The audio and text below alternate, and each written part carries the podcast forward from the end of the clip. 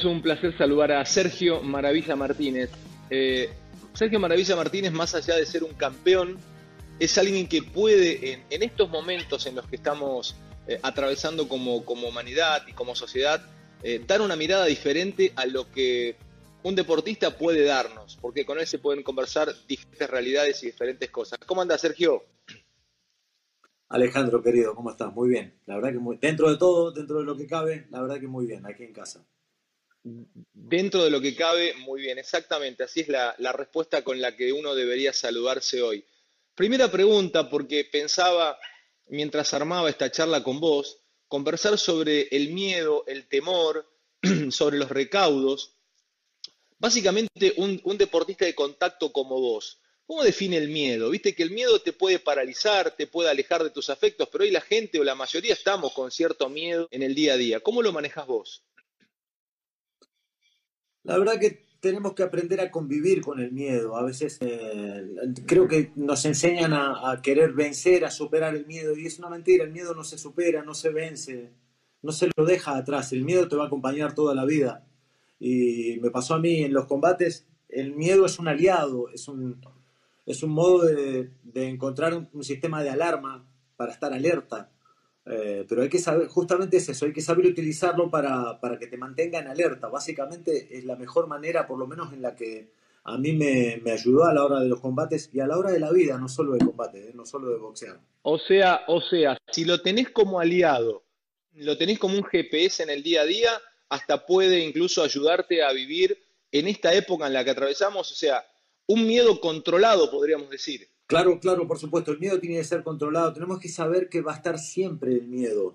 Eh, lo que nos da temor a veces es no poder vencerlo y es una equivocación. Nunca vamos a poder vencer el miedo, nunca lo vamos a superar. Eh, pero tenemos que hacernos cargos responsables de lo que somos nosotros como seres humanos, que somos justamente eso, humanos, que nos vamos a equivocar un montón de veces y que gracias al miedo, más de una vez, nos puede salvar el pellejo. Sergio, eh, vos sabés que esta pregunta por ahí puede sonarte extraña, ¿no? Pero tiene que ver con, que muchos deportistas no aman el deporte que practican. ¿Amás lo que haces? ¿Amás el boxeo? Totalmente. Es que lo que pasa es que justamente dijiste una palabra clave ahí. La gente, mucha gente se sacrifica por hacer lo que hace. Y para mí fue un gran esfuerzo, pero nunca un sacrificio. Sacrificarse para mí es dejar algo que me gusta por algo que me gusta menos. Eh, ah. Y a mí me pasó que no había nada que pudiese gustarme más que el boxeo, no había nada que pudiese apasionarme más que el boxeo. Por lo menos en la búsqueda de mi objetivo, ¿no? Mi objetivo era tratar de salir adelante y mejorarme la vida. El, el modo que encontré era a través del boxeo.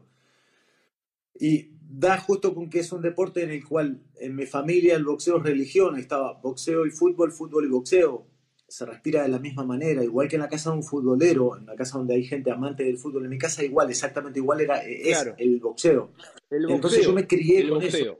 Claro, claro, claro, con el boxeo, además del fútbol, el boxeo, pero el boxeo casi en primer lugar, por, por esto de la familia, tener tres tíos boxeadores, hace que te termines enamorando. A mí me pasa que yo soy un enamorado y un apasionado por mi, por mi deporte, porque lo elegí y resulta que se me dio bien. Se juntaron varios factores, ¿no? La pasión y algo que, se me daba realmente bien. Hay días que uno no tiene ganas de hacer lo que tiene que hacer. Eh, y no sé, no tengo ganas de trabajar, no tengo ganas de entrenar, no sé, moverme un ratito, hacer unos abdominales para que me baje el colesterol, trotar un ratito, salir. No tengo ganas, Sergio, no tengo ganas, no tengo ganas de limpiar mi casa, no tengo ganas de salir a hacer lo que tengo que hacer. Simplemente no tengo ganas. ¿ok? No tengo ganas, pero sé que tengo que hacerlo. Tengo que levantarme a las cuatro y media, tomar el mate cocido del café, salir, buscar el colectivo, da, ta, ta, ta. ¿Cómo carajo puedo automotivarme o dónde anclas vos tu motivación para poder encarar una cosa cuando no tenés ganas de hacerla? A mí me pasa que eh, me suele pasar también a veces que digo, uff, qué, cansancio siento hoy, un cansancio mayor que ayer, qué pocas ganas de entrenar. Bueno, pero me centro en los objetivos el, objetivo hace que yo quiera tirar hacia adelante. Eh, yo creo que el ser humano necesita objetivos. Creo no, el ser humano necesita objetivos. Sin objetivos no vamos a ningún lado, como un barco, un barco en alta mar sin timón, ¿no? No, no tenés dirección a dónde vas. El ser humano necesita objetivos. Sin esos objetivos o cuando los objetivos los vemos muy lejanos o nos lo ponemos nosotros muy lejanos, es cuando comenzamos a flaquear con ese tipo de, dudas, ¿no? De, no, quiero, no quiero trabajar, hoy no tengo ganas. Hay que ponerse un montón de objetivos. La vida no es un solo objetivo. Para, Los objetivos, cortos, sos, de la idea, de objetivos cortos y, muchos objetivos cumplibles y cortos antes que un objetivo largo que eh, es hipermediato y sabes que lo podés cumplir pero te va a costar más? Creo que son necesarios todos, Ale. Creo que son necesarios también un objetivo a largo plazo. Por ejemplo, cuando comencé a boxear, mi objetivo máximo era ser campeón del mundo, ¿no? Por ejemplo. Eh, bien. Eh, pero para ser campeón del mundo tengo que ser primero el mejor de mi gimnasio, el mejor de mi ciudad, el mejor de la provincia, del país, del continente, para luego llegar a ser, para llegar con bagaje, para llegar con rodaje y con experiencia, curtido básicamente, ¿no? Eh, pero ¿qué pasa, ¿qué pasa una vez que llegas a ese objetivo? Supongamos que mi objetivo era tener la casa que tengo, que está buena, el coche que tengo, que está lindo, eh, y el historial que tenía, que era un título mundial, un cinturón mundial. ¿Qué pasa ahí? Ahí viene algo importantísimo. Decís, ya está, lo logré, listo, me tiro a dormir la siesta. ¿Cuánto tiempo dormimos la siesta? ¿Cuánto me voy de fiesta a festejar, a celebrar lo que logré. ¿Cuánto tiempo logras? ¿Cuánto tiempo vas a celebrar? Eh, hay gente que, por ejemplo, conozco gente que le, digo, supongamos que tenga 10 millones de euros o de dólares. ¿Qué harías? Uh, me voy de fiesta. ¿Cuánto tiempo? Eh, ¿Cuánto tiempo? claro, la, fiesta no es eterna. ¿Sabes por qué? Porque te morís de cirrosis o de sobredosis de drogas a los tres meses. Porque en algún momento te vas a tropezar y vas a caer. Eh, me voy a dormir la siesta. ¿Cuánto tiempo? No puedes dormir toda la vida porque no hay diferencia entre un muerto y un dormido. No hay diferencia. ¿Qué haces con tu vida? Entonces ahí está el tema. Ahí está. Yo, por ejemplo, gané un título mundial, gané un cinturón. Y mi sueño máximo era ser campeón del mundo. Tuve mi primer cinturón a los 28 años. Y después, que yo podía haber dicho, bueno, ya está, lo logré, señores, he cumplido, muchas gracias. Pero digo, voy a querer, quiero otro. Y después tenía dos cinturones mundiales. Bien, y ahora quiero otro. Inconsciente, todo esto inconscientemente. ¿eh? A esa edad todavía no me daba cuenta qué era lo que yo estaba haciendo.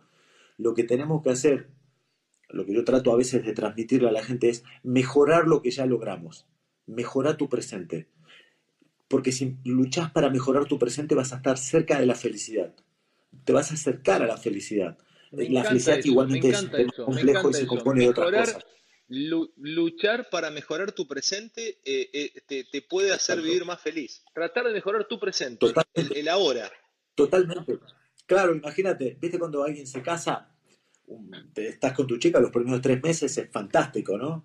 Los primeros cuatro meses, cinco meses, estupendísimo. ¿Cómo estás después de 20 años? Ya, sí, aburrido, en rutina, sí. Y aburrido porque, aburrido porque ya la conquistaste, ya está, ya la conquistaste, ya está. Entonces, eh, pues te empieza a crecer la panza un poquito, empiezas a engordar, no importa, andás en hojotas todo el día en casa y medias, no importa, te pones un short y estás con ese lloro, estás en pantuflas todo el día y, y empezás a perder el, el, sí, lo que fue el sabor de ese triunfo se borró. Pero yo no hablo de conquistar a tu mujer todos los días o conquistar a tu pareja todos los días. No, pero sí. O sea, tiene que haber, tiene que ser ese objetivo, tiene que ser eso, eso también un propósito para tu vida. ¿Por qué? Porque, por ejemplo, ¿qué hubiese pasado si yo ganaba un mundial y digo, ya está, listo, ya está, ya lo logré? Ya lo logré y tampoco está mal, porque yo ya había logrado, pero digo, yo quiero sentirme fuerte todavía, quiero más. Tengo nueve cinturones mundiales. ¿Cómo se logra eso? Es muy difícil que en Argentina otro campeón vaya a ganar nueve cinturones mundiales. Es muy difícil, lo sé, lo reconozco, es muy difícil, muy difícil.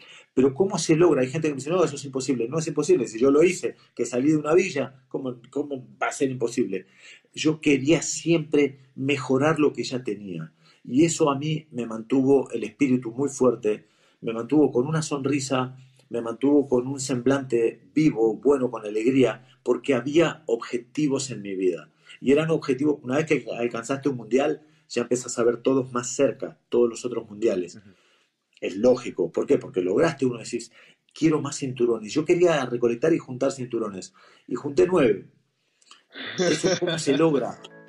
Claro, ¿cómo se logra? Queriendo mejorar lo que ya tenés. ¿Alguna vez dijeron que un campeón o un, o un número uno puede ser un biólogo o puede ser un escritor? Necesita 99% de disciplina, 99% de trabajo, pero también 99% de talento. Y, no, y todos te dicen, los libros de autoayuda te dicen 99% de transpiración, 99% de trabajo, pero no te ponen 99% de talento. ¿Estás de acuerdo con esto? Que es, tenés que tener sí o sí un talento especial para ser número uno. Ah, tiene que haber un talento, lógico, pero, pero el talento realmente es mínimo. El talento tiene que ser, este, tiene que estar, es, es vital. Tiene que haber talento, tiene que haber, o sea, es algo lógico, no puede ser, a mí no me puedes, no sé, a no sé, ser cirujano. No, porque me falta ese talento cual. Y el de sentarme a escribir y poder, o leer y poder memorizar eh, cómo se trabaja con, una persona, con un ser humano, cómo salvar una vida. Eh, pero sí que yo tenía mi talento para el boxeo, pero con un 1, 2%, 1, 1,5%. Suficiente, ¿eh? Suficiente. Ah, muy pequeño, muy pequeño. El, número, el número de talento que le pones es, es, es chiquito. Claro, claro, yo nunca tuve más que un 1 o un 2% de talento en el boxeo. No, Mayweather puede tener un 5.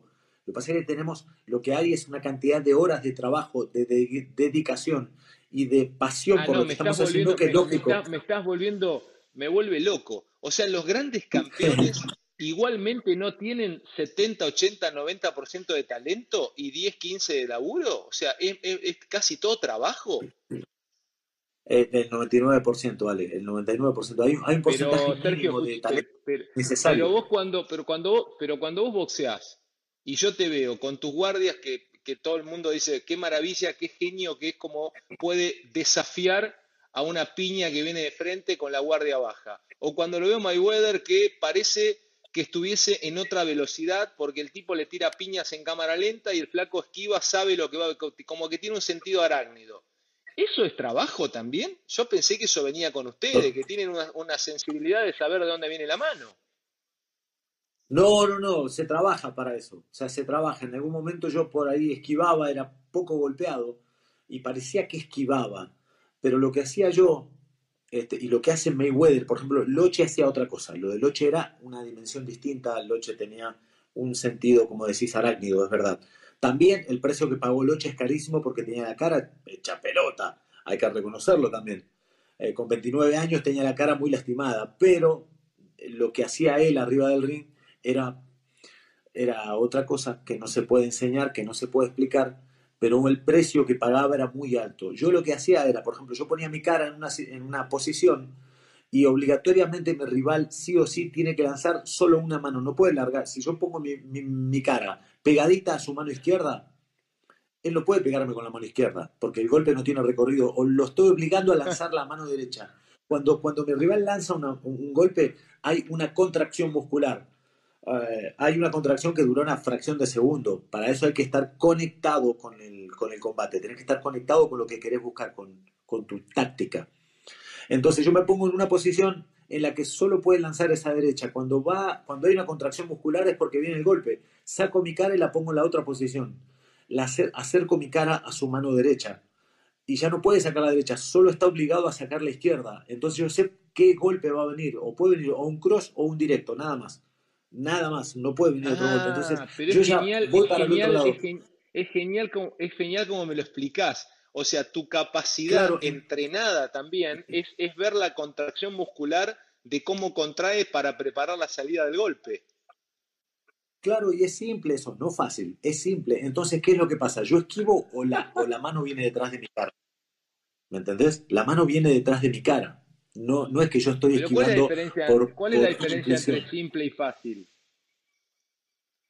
Simple, yo te lo explico y lo comprendés. Ahora te pongo delante un tipo que tiene velocidad, que tiene fuerza y que hay peligro, un peligro real, porque te puede golpear y noquear, y ya no es tan fácil. Pero simple sí. Es como la vida, la vida misma. La vida es simple. El problema es que nos ahogamos en un paso de agua nosotros. No es fácil la vida. Fácil no es. Es dificilísima porque la vida tiene muchos cambios, eh, cosas que te sorprenden. Se te muere un ser querido, te cae una tormenta y se te arruina lo que tenés, no sé, algún plan. Te caíste, te fracturaste y te cambió la vida entera. Eh, pero simple es. Vos sabés qué tenés que hacer. Sergio, em, boxear bien, recién te lo preguntaba, eh, ¿quién boxeó bien? Ray Sugar Leonard boxeó bien, em, eh, Marvin Hagler boxeó bien, eh, no sé, vayamos un poco más atrás, bueno, Muhammad Ali boxeó bien, ¿quién boxeaba, quién decías, quién vos estando solo en tu casa tomando unos mates viendo una pelea, decís, qué bien boxea este tipo? Claro, ahí, van, ahí va lo, lo que está bien o lo que me gusta. Eh, por ejemplo, hay gente que es 100% ataque, hay gente a la que le gusta los boxeadores que atacan. Y te dicen Jake LaMotta, eh, Julio César Chávez, padre, padre Chávez, era, este, Roberto Mano de Piedras Durán, boxeadores de ataque y que son aplanadoras. Pero después están los otros estilos, como Sugar Ray Leonard, por ejemplo, Muhammad Ali, Jersey Joe Wycott, Em, hay tanto Roy Jones, Mayweather hoy. Eh, y claro, a mí me gusta ese estilo, yo lo veo porque me gusta, lo machenco, lo veo y me enloquezco, porque hacen cosas que están basados en algo que a mí me gusta y me interesa mucho, que es preservar la integridad de la persona, que es trabajar la defensa. El boxeo es defensa, no es ataque. Ah, Atacar, es, atacan buenísimo. Es buenísimo lo que me estás contando. El boxeo es defensa más que ataque. Y vos te preocupás por sos una especie de, salvador del físico. Vos no querés terminar una carrera de boxeador eh, este, eh, eh, con problemas este, internos en tu cabeza. O sea, vos, a vos te gustaría que todos los boxeadores con ese estilo terminen como terminaste vos, con algunos problemas físicos en tus rodillas, bueno, en las piernas, estás con dolor, seguramente, también por la edad que tenés, no sos un pibe de 22, pero vos no has sido, no has sido golpeado, Sergio. No, no, a mí me empezaron a golpear, digamos, en el final de mi carrera, cuando ya el cuerpo no era el mismo, cuando las lesiones ya me estaban invadiendo el cuerpo. Pero, pero sí que yo siempre intenté pagar el, todo en el boxeo, sea título o no, haya o no título en juego, el precio más bajo. Y el precio más bajo es tratar de defenderte. Por eso el boxeo es yo trabajo, ah, cuando trabajo, cuando boxeo, trabajo al 99% de defensa con un 1 de ataque. Pero el ataque es algo que se trabaja obviamente para poder pulirlo, pero hay una cuestión eh, de instinto, una cuestión milenaria. Ya los, los, monos, los, los, neandertales sabían atacar, sabían golpear. Ya sabemos, ya viene en nuestros genes el saber golpear, claro. pero no la defensa. La defensa se trabaja muchísimo más porque hay que utilizar, bueno, tenés que estar con todos los sentidos puestos en preservar tu integridad. Eh, y sí, ojalá que el día que yo deje de boxear, mi cabeza quede más o menos como la tengo ahora, por lo menos que está bastante bien.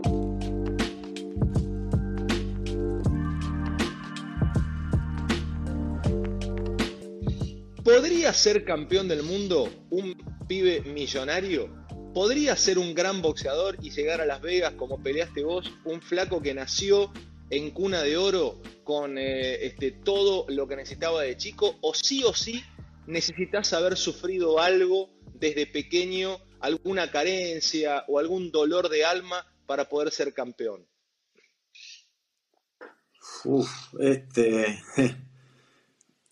Tiene que haber ciertas carencias pero, pero va más allá del, del, no tener para comer. Tiene que haber un hambre y tiene que haber, creo que el tema está en que los boxeadores boxeamos porque tuvimos en algún momento un inconveniente con nuestro papá, con el hombre de casa. Eh, por ejemplo, Chávez Jr., Julio César Chávez Jr., nació, como se dice, ¿no? en una cuna de oro con, con todos los este, con todas las comodidades que puede tener, pero, pero sus inconvenientes con su padre, Julio a sus 17 años le salvó la vida al papá. Y, y él boxea porque quiere agradarle al padre, como todos los que boxeamos, absolutamente todos los boxeadores que buscamos algo con el padre. Yo no es que quiero caerle bien a mi padre, pero hay una parte de mi subconsciente que sí. En algún momento algo mi papá se quebró, en algún momento algo de Chávez Jr. se quebró en algún momento todos los boxeadores del mundo, todos, sin excepción, los campeones, vamos a hablar de los campeones, porque hay boxeadores, hay gente que quiere, lo intenta y después se vuelve. Eh, pero los que logran y los que alcanzan algo como, por ejemplo, un mundial, tuvieron problemas algunos grandísimos problemas, ¿no? Creo que pasa más por ahí que por la falta de, de algo material, digamos, que por la falta de comida, que por la falta de, una vestimenta o de las comodidades en una casa Obviamente todos son ingredientes, todos son ingredientes para que uno pueda mejorar y cuanto más carencias tengas, yo digo que cuanto más pobre seas, más posibilidades de lograr y alcanzar tenés. Lo que yo siento es que cuanto más carencias puedas llegar a tener, más razones podés encontrar para luchar y buscar salir campeón del mundo, por ejemplo, que si, si sos campeón del mundo, la posibilidad de mejorar tu vida la vas a tener, la posibilidad tuya y de tu alrededor. Hay una, hay una, una condición natural del ser humano que es eh, la violencia. El ser humano es un animal con cultura, es un animal con, lenguaje, con comunicación, pero lo inherente al ser humano es la lucha. Es e, e, un, el, el, humano es un ser eh, que combate, que lucha. Eso explica el, el a ver, la, fascinación que tiene el público por los deportes de contacto y de pronto por el boxeo, porque pasó con, la, con los gladiadores y con las batallas y pasa con el boxeo. ¿Le encontrás ahí una explicación de por qué nos fascina tanto el, el, boxeo a todos? Sí, creo que estamos totalmente ligados a lo que fuimos hace cientos, miles o millones de años. En un, circo romano, el circo romano era gente con espadas matándose, intentando ver quién era superior al otro en fortaleza física, en táctica, en estrategia. Creo que somos los mismos, los gladiadores, que los boxeadores, el público, quien estaba adelante y, te ponía el pulgar arriba, en realidad no era pulgar abajo, era pulgar al cuello cuando había que liquidar a alguien. Pero creo que seguimos siendo exactamente los mismos. ¿eh? Por eso, por eso la sensación es la misma en, todo el entorno, en, en, lo, que es, lo que está sucediendo dentro del ring como lo que está pasando fuera. Sergio, ¿qué, qué lees? Porque tenés un, un, un conocimiento... Eh, vasto de un montón de cosas. Es sorprendente hablar con vos. Podés hablar de psicoanálisis, podés hablar de historia, podés hablar de, de, de cuestiones de, de sociedad. ¿Qué, ¿Qué, ¿Qué, te gusta leer? ¿Has hecho stand-up o seguís haciendo stand-up? ¿Has, escrito tus propios stand-up, tus propios monólogos? O sea, tenés, un, sí, tenés una cabeza muy particular. ¿Dónde, dónde, dónde anclás? ¿Dónde, ¿Dónde comes lo cultural? Hay un par de libros que son mis bases, ¿no? Eh, pero creo que todo pasa por el conocimiento interior. A mí me pasó que Brian Weiss, eh, un autor americano, un psiquiatra americano, yankee, eh, fue quien más, quien más me ayudó a darme cuenta lo que, a dónde hay que apuntar. Y por lo menos a mí me pasó que yo empecé a mirar hacia adentro con esto de las terapias de uh, constelaciones familiares, terapias de regresión. Empecé a inmiscuir en ese mundo y me ayudó muchísimo. Él tiene un libro, él tiene un libro, él tiene un libro, él tiene él tiene un libro central que es Muchas vidas, muchos maestros. Básicamente ahondaste ahí intentaste buscar vos, buscaste vos qué podrías haber sido en otra vida o qué maestros tuviste. Sí, ese es el libro clave en mi vida. La verdad ese es el libro, o sea, hay un antes y un después, después de, en, en, con ese libro, con respecto a ese libro en mi vida, porque me ayudó a, a cambiar la dirección a donde estaba yendo mi vida. La verdad que sí, yo estaba buscaba el dinero, buscaba eh, ganar campeonatos mundiales, buscaba, cantidad de cosas. Y en realidad tenía que mirar hacia adentro. Después aprendí que quien mira hacia adentro puede tener el mundo a sus pies. Y me pasó de, empezar a comprender que las necesidades, las carencias y las riquezas están en el interior de uno. Y me ayudó muchísimo más en la vida. La verdad que me, me ayudó a comprender y a entender qué son las verdaderas cosas o las cosas importantes de la vida. Eh, fue duro el haber hecho algunas terapias de regresión, fue duro, no volveré a hacerlo porque estuvo espantoso, pero, pero sí que fue un cachetazo a mi realidad, fue un cachetazo a la, a la vida que tengo, ¿no? O a la vida a la que apuntaba en ese momento, que era cuando tenía 34, 35 años. Eh, sí, Brian Weiss con muchas vidas, muchos maestros, uf, sí, me marcó muchísimo. Uh -huh. eh, ¿Ese libro llega a vos por algo o lo encontraste este, porque alguien te lo, te lo recomendó o lo encontraste por casualidad? Fue curioso, esto fue curioso, madre mía. estaba en México, una vez estaba en México y una persona, una señora de, mucha edad, me, me, quería conocer desde hacía tiempo. Desde hacía tiempo, una vez que me senté a charlar con ella, me lo dijo. Eh, quería conocerme, me senté, charlamos y me dijo, lo que pasa es que vos tenés que darte cuenta de una cosa. Tengo un regalo para darte a una persona que no conocía de nada. me dijo, tengo que darte un regalo. Y me regaló un, sobre, un libro. Me dice, léelo y fíjate qué puedes encontrar ahí en tu propia vida con respecto a este libro. Y, le pregunté, pero no sé ni lo que es, le digo, pero después me fijo, me dice, el problema, va el problema, me dice, lo que pasa es que uno no sabe quién sos. Me dice, sos el más viejo de todos los que estamos acá adentro. Y estábamos en un sitio donde había gente mucho mayor que yo, muchísimo mayor que yo. Y me dijo, fíjate que sos un alma vieja. No entendía lo que significaba eso.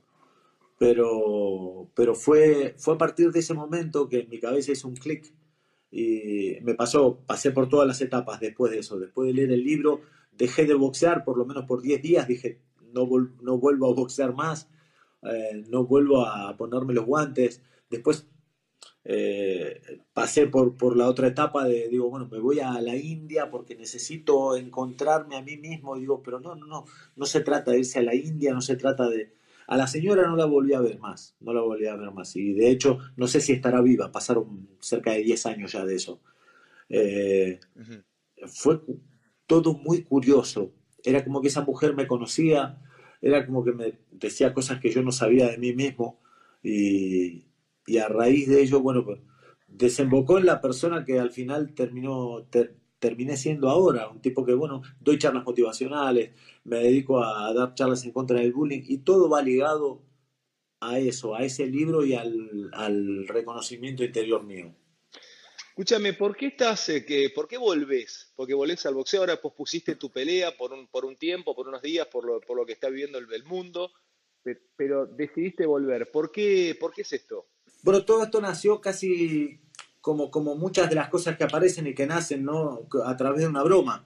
Estaba con dos amigos y el, sentir que entré a unas aguas termales, rengo, literalmente, rengo, con unos dolores horrorosos, y salir haciendo sprint, salí, empecé a hacer sprint eh, de, de 10, 15, 20 metros y que no tenía molestia, no tenía dolor, dije, ojo que vuelvo Claro, estaba Chuli ahí. Eh, estaba Chuli y Nico, que son mis amigos. No, no empeces con eso, mirá que a mí me da taquicardia. El otro diciendo, no, para que me, da calor, no digas eso que me pongo colorado. Media hora después estaba desafiando a Canelo, a Golovkin, a Mayweather, estaba trayendo, claro, después, después ¿qué pasa? Bajé los decibeles, digo, no, digo, muchachos, paremos un poco porque hace cinco años, cuatro años que no boxeo, todo esto fue en el 2018. Pero claro, eh, una semana después eh, analizando la posibilidad de volver, resulta que, digo, no, no me parece descabellado. Está bien, de todo esto yo tenía 43 años, no me parecía tan descabellado. Y, pasó que en una conversación con amigos, en un momento Nico, a Nico le digo, mira Nico, la, la idea es esta. En un principio yo tiré volver a boxear para enfrentar a Chávez. Después dije, vamos a buscar algo más, más tranquilo, algo menos loco. Eh, bueno, recorrer la Argentina de punta a punta en bicicleta, haciendo, dando charlas motivacionales y grabando un documental. Yo soy un peligro en bicicleta, no me, soy un peligro, me puede chocar un coche, un camión en medio de la ruta, digo, me muero y no, no hay quien me salve. Después puede ser, y quedamos en subir la cordillera, eh, no, el Aconcagua. Al final le digo, bueno, la idea es esa. A lo que me dice Nico, Nico Bifi, me dice, escúchame Sergio, me dice, al final, ¿qué es lo que vas a hacer? Porque me, tenés la cabeza un poco mareado. Y le digo eso, subir a la Concagua. Y, me, y, yo estábamos, me acuerdo, veníamos en el coche desde Rosario a Buenos Aires. Me dice, está bien, me dice, si querés mentirme a mí, mentime, no pasa nada. Me dice, ¿sabes lo que me dijo? Me dice, poné el espejo retrovisor, mirate un poquito a los ojos y fíjate los ojos que tenés cuando hablas de volver a boxear y cuando hablas de subir a la Concagua. ¿Cómo es la mirada? Y ahí decidí Brillaban diferente. Brillaban diferente. total. Sí, dije, Nico, tenés razón, voy a volver, vuelvo, vuelvo a boxear, dije. Sergio, o sea que es un desafío interno, es un desafío para volver y es un desafío, a ver, para, para demostrarte algo, porque otra vez vuelvo a la psicoanalítico, es para demostrarte algo a vos, es por una cuestión de, de, saber que se puede volver a los 45, básicamente, ¿por qué? Más allá de la, de la ilusión y los ojos brillando. Hay, hay, hay varios factores, ¿no? Por ejemplo, uno es cuando yo dije vuelvo, porque tengo sinceramente un recuerdo amargo de los últimos tres años del boxeo, pero no de los combates. Los combates eh, fueron como fueron y los combates es algo que no se puede modificar, está bien. Pero lo que, digamos, el combate, yo no puedo manejar el combate. Pero lo que sí podía manejar era, por ejemplo, la preparación, la preparación de X cantidad de meses o de semanas. Y eso fue un... No, me quedó un sabor amargo justamente de eso, de la, las preparaciones que fueron, no, no estuvieron buenas, el equipo mío comenzó a quebrarse. Claro, yo hoy a la distancia, con la edad y la experiencia que tengo, digo, bueno, lógico, empezó a haber el dinero, empezó a haber un poco más de dinero y se empezaron a ver los colmillos al lobo. Entonces ahí empezaron, eh, empezó a quebrarse, a fisurarse el equipo mío. Yo quería conformar un, un buen equipo y tenía un buen equipo. El problema es que yo también, la culpa fue mía, yo quería conformar un buen grupo humano y no se puede tener todo. Para, para triunfar en el deporte hay que tener un buen equipo. El grupo humano, si está genial, si se puede pará, porque, bueno, pero ahí, ahí, vas, ahí vas contracorriente, porque eh, por lo menos en el mundo del fútbol siempre se dice que lo más importante es un grupo humano antes que un buen grupo técnico. Eh, yo considero, es mi mirada, eh, que necesito para trabajar en mi mundo, en el mundo de un programa o en el mundo de un, de un envío televisivo, un grupo de buena gente. Después técnicamente pueden aprender, pero te recontra tomo lo que vos decís. Para vos prima ante todo lo técnico cuando armás un grupo, porque esto puede servir para el que nos está viendo y que tiene una mini empresa y que tiene 30 empleados, o para, el que, o para un profesor que tiene que armar un grupo de, de, de estudio, o para un grupo médico, porque vos inspirás, vos sos un campeón, realmente un campeón inspirador. Pero esto me interesa. Vos preferís que sea, ante todo, un buen grupo técnico. Después lo humano, ves cómo lo amalgamás. Exacto. Después, esto lo fui aprendiendo ¿no? con el tiempo. Para que triunfe un deportista, ya no hablo de bienestar, ya no hablo de sensaciones con el grupo, para con el grupo. Es lo que me pasó a mí. Claro, yo tenía un buen equipo, pero se quebró el grupo humano. El grupo humano desapareció, digamos, se, se, dividió en el equipo en dos. Y para que triunfe un deportista, por ejemplo, Vilas y Clerc no se llevaban bien y sin embargo eran imbatibles. Y sin embargo eran imbatibles. Entre ellos no se hablaban, pero ¿cómo eran en la cancha? Invencibles. ¿Qué pasa con la con el cambio del entorno cuando se es campeón? Porque esto solamente se lo puedo preguntar a un campeón o a alguien que fue campeón. Eh, la cima es para uno, Alguna vez me dijo Guillermo Coppola en una charla, a Maradona le pegaron una patada en el culo y lo mandaron a la cima del mundo. Se dio vuelta y no había nadie. Por eso es difícil estar solo en la cima. Te cambia alrededor, te cambia absolutamente, por más que no lo quieras, te cambia. ¿Cómo te, cómo se, te adaptás al cambio? Yo recuerdo, Sergio, haberte hecho una entrevista cuando estabas por pelear contra Julio César Chávez. Eh, fui a un hotel cinco estrellas, no tenías mucha gente alrededor, mantenías una humildad, una, cuestión bastante este, tranquila a tu alrededor. Pero ¿cambia sí o sí el entorno de la cima cuando se es campeón? Creo que es necesario que haya ciertos cambios. A veces no son agradables los cambios. No digo que sean positivos, pero sí que es necesario a veces cambiar porque, eh, porque hay gente que, que comienza muy abajo y que no está preparada para recibir esos cambios tiene que haber alguien nuevo, tiene que haber un aire nuevo. Eh, el problema es quién se te acerca, quién está realmente capacitado, quién tiene buenas intenciones. Eso es fundamental. Eh, pero es difícil, sí que, sí que es, uff, está lo que dijo Coppola de Maradona, la verdad que es una realidad grande como una casa. Eh, es doloroso porque claro. El tema, encima, lo que pasa a veces con cuando uno llega a cierto sitio, se, se le puede llamar sitio o posición, eh, estás solo, pero hay veces que hay gente que quiere invadir ese sitio como que le corresponde o porque le, le corresponde o porque merece estar. Y y es, lamentable, pero hay sitios en los que tiene que haber solo uno. Y creo que quien no sepa encontrar ese lugar, cuando se cae, se cae estrepitosamente.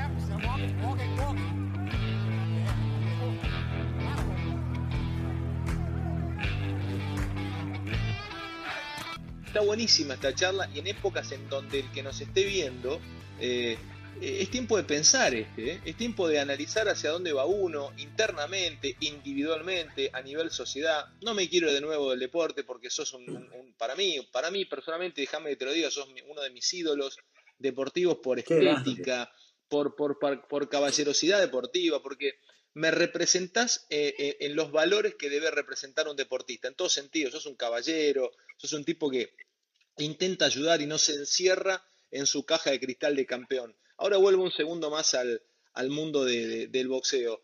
Em, yo te he visto eh, hablar de bullying, ¿no? Ayúdame a esto, vayamos.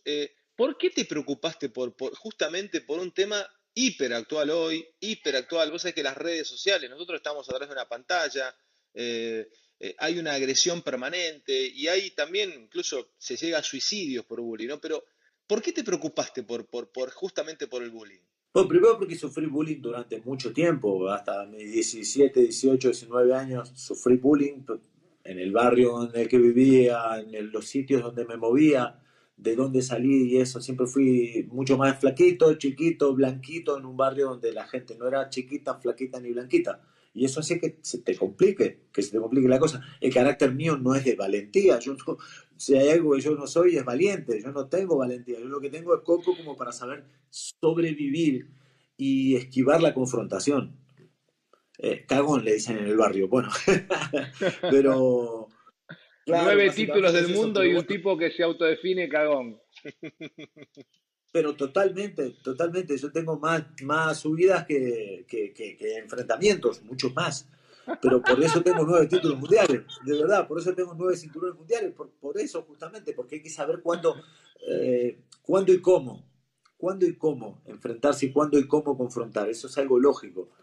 Eh, y sufrí bullying muchísimo tiempo, eh, con el tiempo aprendí algo fundamental que a mí me la verdad que a mí me, pareció fantástico darme cuenta. Un día se me ocurrió mirar a mí personas exitosas. Hoy en día en Internet tenés todo, ¿no? Hoy en día pones Google y señor Google te saca todo. Personas famosas, no, exitosas, que sufrieron bullying. La cantidad es arrolladora desde cantantes como Michael ah, Jackson, como pará, pará, pará, pará, pará, porque está buenísimo esto. O sea, fuiste, te diste cuenta por una casuística que muchos famosos y hiperfamosos habían sido bulineados de pequeños.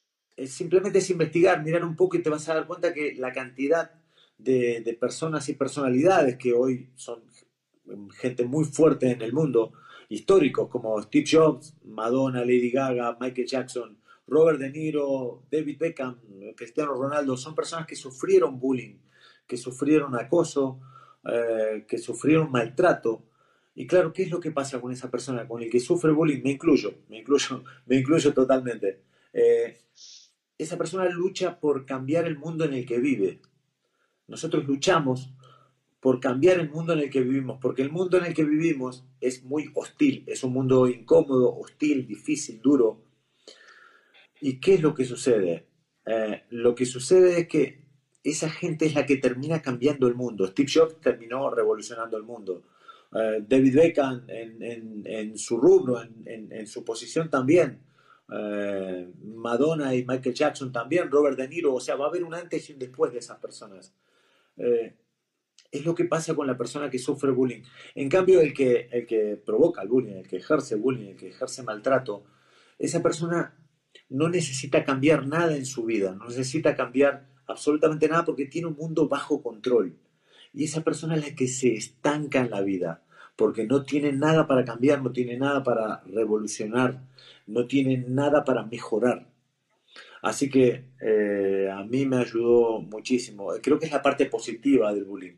Hay gente que, que se queda por el camino, sí, hay gente que sufre muchísimo y que no puede resistirlo pero, pero la verdad que es algo que desde mi punto y yo como pude superarlo y superarme, mejorar lo que ya tenía, la verdad que a mí me, hizo bien, me hizo muy bien. Creo que sin haber sufrido ese bullying yo no sería la persona que soy hoy. El bullying crea guerreros, el bullying crea guerreros y personas que al final, al final terminan cambiando el mundo.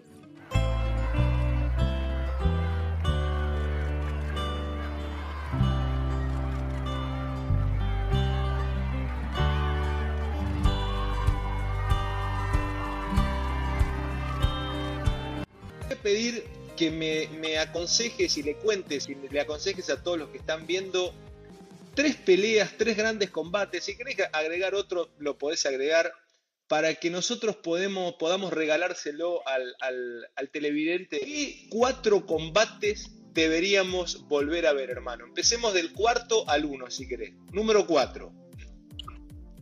Bien, tengo unos combates fundamentales para mí que, son los que me enseñaron mucho, incluso no solo en el boxeo, sino para darme cuenta por dónde hay que ir en la vida también. ¿no? Uno de los, de los más importantes para mí es la revancha que tuvieron eh, Sugar Ray Leonard con Roberto Durán, la segunda, la de No More, la de No Más. Eh, esa pelea fue fantástica para mí, por, por estrategia pura, ¿no? Es es, una, es un combate donde subió un hombre que había sido derrotado en su combate anterior con el mismo boxeador eh, y subió, supo que tuvo que cambiar de planes. Es una elección de vida, creo. Ese combate para mí es una elección de vida. Uno de mi máximo ídolo, ¿no? El, el máximo ídolo mío en el boxeo se llama Bernal Whitaker. El combate que hizo con Julio César Chávez padre en, en México ciento y pico de miles de personas y él, un, hombre solo pequeñito en el ring, solo, o sea, más solo no podía estar. Y el combate que hizo fue brillante, creo que fue estrategia pura, inteligencia pura. Me gustan a mí las historias con finales felices. Eh, también creo que es una, pelea, una pelea que puedo recomendar la pelea que hice con Julio César Chávez Jr., porque no por el combate en sí, sino por toda la historia que tiene detrás. Creo que fue una historia de, lucha en la cual me siento orgullosísimo, muchísimo más por lo que tuve que luchar abajo que por lo que pasó en el ring. El ring, lo que sucedió en el ring fue solo el desenlace. Creo que esos tres combates, para mí, ya con eso ya me hacen el día, me hacen la semana, me hacen el mes.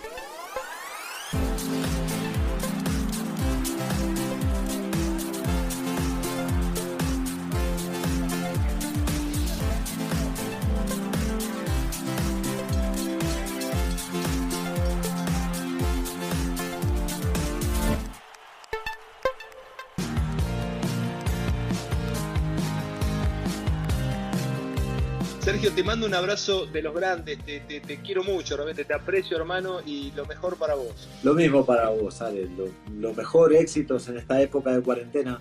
Te quiero un montón, la verdad que las entrevistas con vos marcan un antes y un después en mi vida, siempre.